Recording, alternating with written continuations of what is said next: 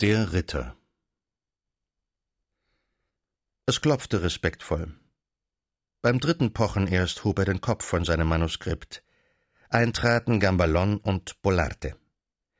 Der Sklave seiner Majestät, der noch immer auf seinen Abtransport wartete, kam mit Kratzfüßen näher. Hinter ihm Herr Polarte. Sünder mit dem, was man braucht, völlig bartlos und haarlos, den Körper von den Auspeitschungen ein wenig verzogen. Sie waren auf einem Bittgang. Es handelte sich da um einen gewissen Boffi, der heute im Hof mit dem Strick zu Tode gebracht worden war. Sie sammelten für sein Grab. Euer Gnaden wissen es ja, erklärte Gamballon sehr gewählt, die Vorurteile der Menschen sind äußerst verschieden. Diesem ging es um seine Bestattung. Da ihm leider ein christliches Begräbnis versagt bleibt, wünschte er außerhalb der Mauer einen Stein mit einer würdigen Inschrift. Marmor aus Filabres wäre ihm das Liebste. Aber die Preise sind hoch.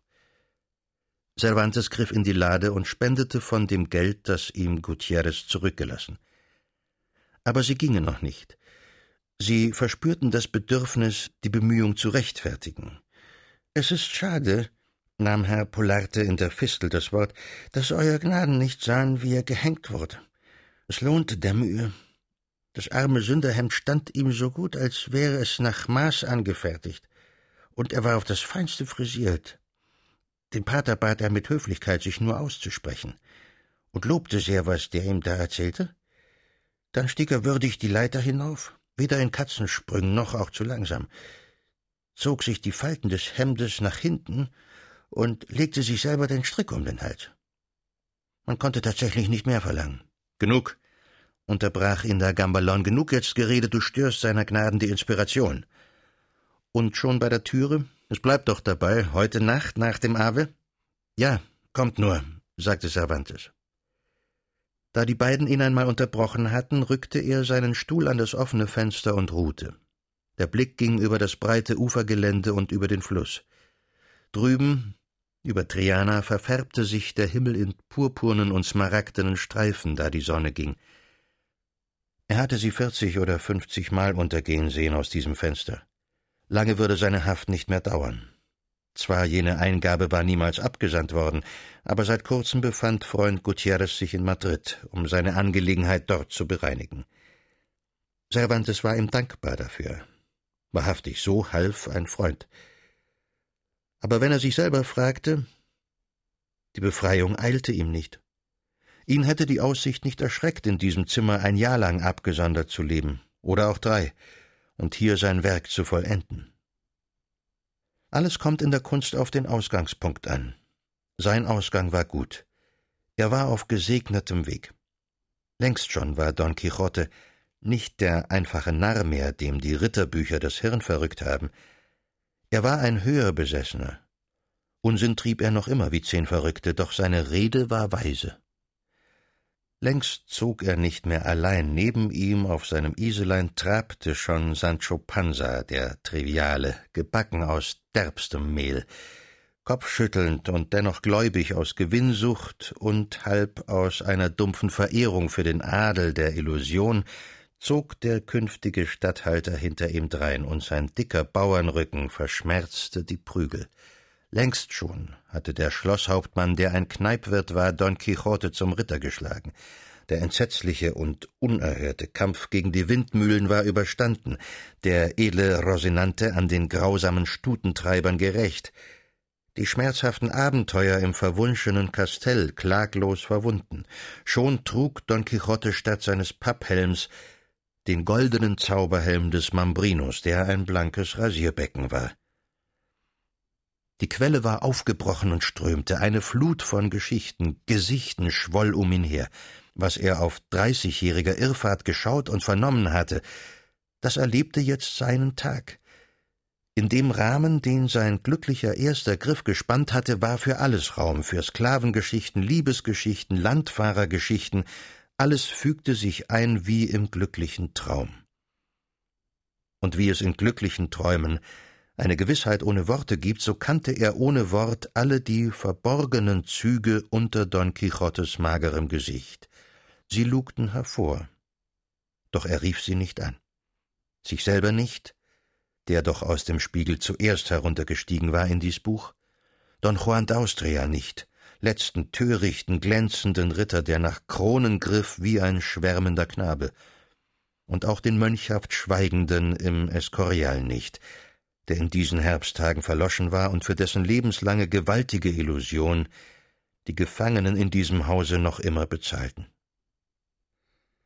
Er schrieb einfach ein lustiges Buch, das die Ritterromane verspottete, würde man kommen und fragen? Würde man hinter seinem Hidalgo den Geist Spaniens erkennen, der großmütig blind hinter Gewesenem her war, während ringsum die Welt zu neuer Wirklichkeit aufwachte? Er zuckte die Achseln. Es gab nichts zu erklären, Fabel und Sinn waren eins, wie eine Frucht und ihr Duft. Cervantes war glücklich. Er wusste, was ihm geschenkt worden war.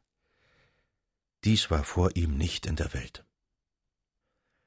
Schon war Name und Ruf seines Ritters hinausgedrungen über die Zelle. Erste Bestätigung stellte sich ein, erster seltsamer Vorglanz zukünftigen Ruhmes.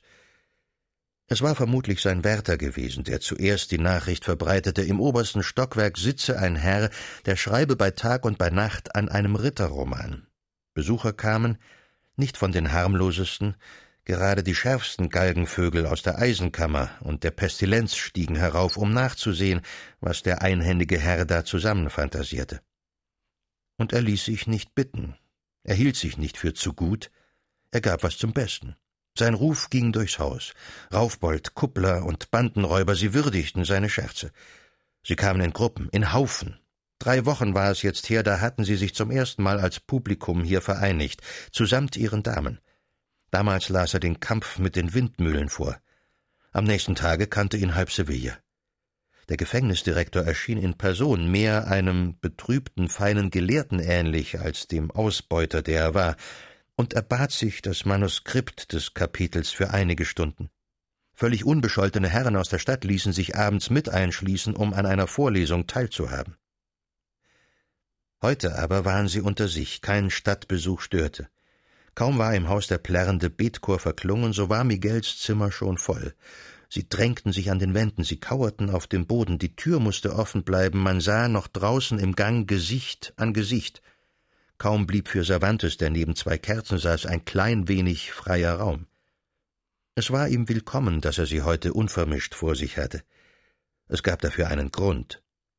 Er wartete freundlich, bis alles ruhig war. Im flackernden, tanzenden Licht ging sein Blick über wilde Bärte, Kahlköpfe, verwegene Frisuren.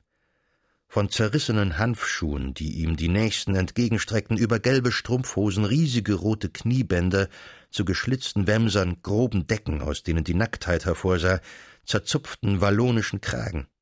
Dazwischen leuchtete grelles Karmin von den Gesichtern der Damen und die Bleiweißschminke ihrer offenen Brüste wie Don Quixote, viele Unglückliche befreit, die man gegen ihren Willen führt, wohin sie nicht wollen. Es war die Geschichte von den zwölf Galeerensträflingen, die, mit langer Kette an den Hälsen aufgereiht, unter scharfer Bedeckung dem Hafen zuwandern, die Don Quixote aufhält und ausfragt und zu befreien beschließt. Denn mein Ritteramt macht mir's zur Pflicht, die Gewalt zu bekämpfen und allen Hilflosen beizustehen. Und es könnte doch sein, liebe Brüder, dass bei dem einen von euch die Folter, bei dem andern die Not, Mangel an Protektion bei dem dritten und bei den übrigen ein ungerechter Spruch des Gerichts an allem die Schuld trägt.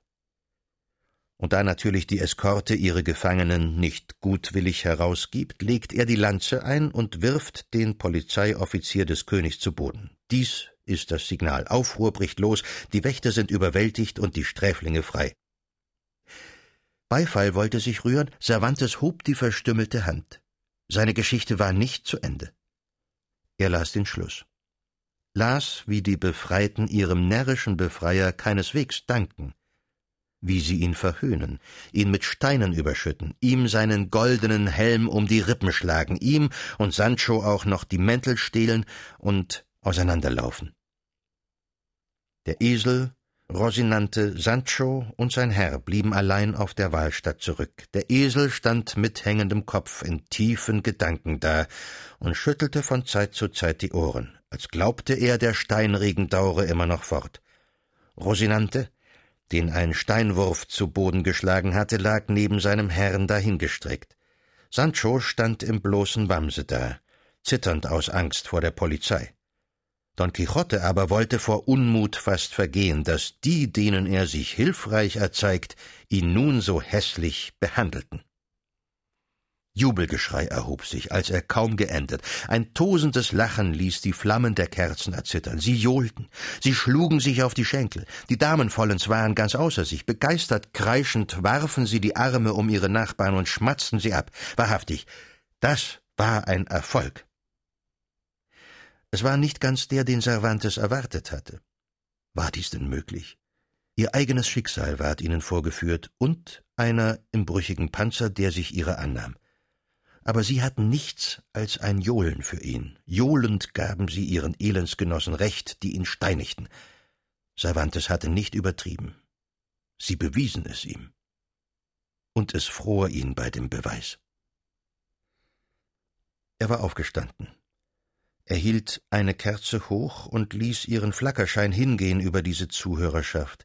Ganz vorn auf dem Boden saß Gamballon, Sklave seiner Majestät, seit Wochen zum Abtransport an der Halskette fertig. Er hatte sich vor Vergnügen hinten übergeworfen, dass er einem der Weiber im Schoße lag, und riß noch immer lachend den Mund auf, man sah ihm bis in den Schlund. Ungern brachen sie auf, ihre Stimmen verhallten. Durchs weit offene Fenster zog ihr Dunst ab. Ein reiches Herbststernenzelt war funkelnd ausgespannt. Über Triana war der Himmel noch hell vom verschwundenen Tag. Schon lächelte er über sich selbst. Was warf er ihnen denn vor? Dass sie lachten? Über Don Quixote sollte gelacht werden. Worüber beklagte er sich? Einst aber, er nahm es sich vor, sollte die unverlarvte Wahrheit dennoch hervortreten in seinem Buch, einem jeden verständlich. Einmal würde er sprechen, ganz spät, ganz zuletzt, nach hundert Abenteuern, tausend Seiten, sollte das Zauberwort aufklingen. Auf die rückwärtige Schwelle des weiten Baus wollte er einen winzigen Schlüssel niederlegen zu seiner innersten Kammer. Einmal geht es zu Ende mit Don Quixote. Die Freunde sind um ihn, Schluchzend redet Sancho zu ihm von neuer Ausfahrt, neuen Taten, da aber zergeht vor den Augen des Unenttäuschbaren der lange Traum, und er spricht Langsam, ihr Herr, nur langsam. Es gibt in den Nestern vom vorigen Jahr keine Vögel in diesem. Don Quixote von der Mancha bin ich nicht mehr. Ich bin wieder Alonso Quijano, den man einst den Guten genannt hat. Ja, so sollte nach Jahr und Tag sein Buch einmal enden, mit diesem einfachen Schlüssel und Zauberwort. Gut. Noch war über Triana der Himmel ein wenig erhellt, und er sah seinen Ritter riesig und hager dahinreiten, immer dem Schimmer nach, durch Raum und Jahrhundert, seines Kleppers Hufe stolpernd auf spanischem Grund, aber das edle und lächerliche Haupt ganz nahe den Sternen.